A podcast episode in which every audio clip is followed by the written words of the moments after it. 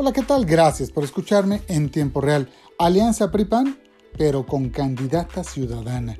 Es cierto que la elección del próximo 6 de junio se determinará en su mayoría por variables locales.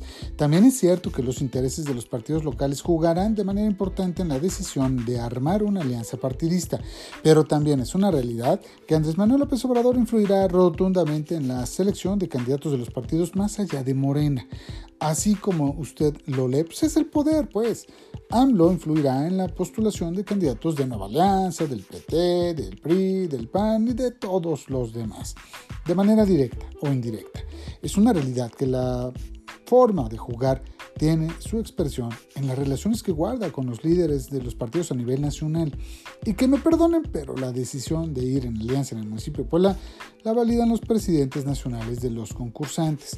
Así, según me dicen las malas lenguas, Alejandro Moreno, Alito, pues ya dictó línea y acepta la alianza con el PAN pero no con un candidato panista, que quieren imponerlo por ser la segunda fuerza local, sino postulando a una mujer independiente, ciudadana pues.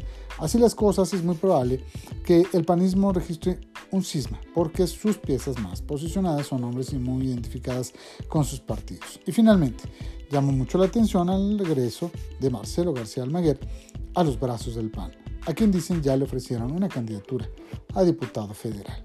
Y desde Los Corrillos le cuento que Patricia Salazar, alcaldesa de Allende, Nuevo León, asumió la presidencia de la Asociación de Municipios de México, AMAC, junto con la alcaldesa San Martín Texmeluca, Norma Layón, como vicepresidenta. Bien, bien por esa representación que visibilizará a Texmelucan en el concierto nacional y permitirá atraer atención y apoyo.